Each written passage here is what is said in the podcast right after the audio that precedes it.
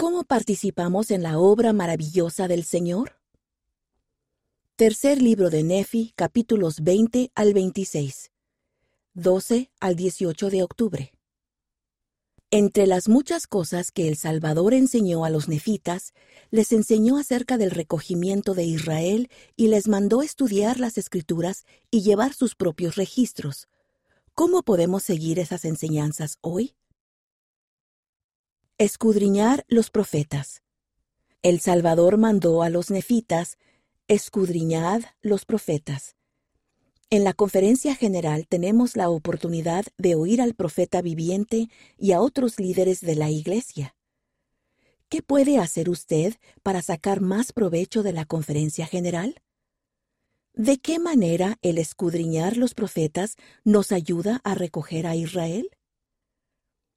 Unirse a la obra. Jesucristo profetizó una obra maravillosa en los últimos días.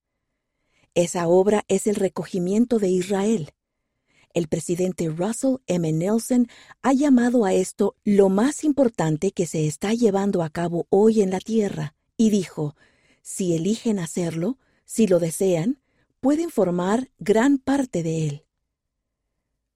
¿Cómo pueden usted y su familia aprender más sobre el recogimiento de Israel y participar en él?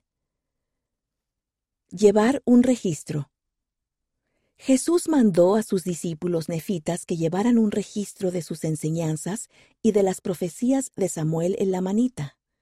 Del mismo modo, podemos registrar las experiencias de nuestra vida para ayudarnos y enseñar a los demás.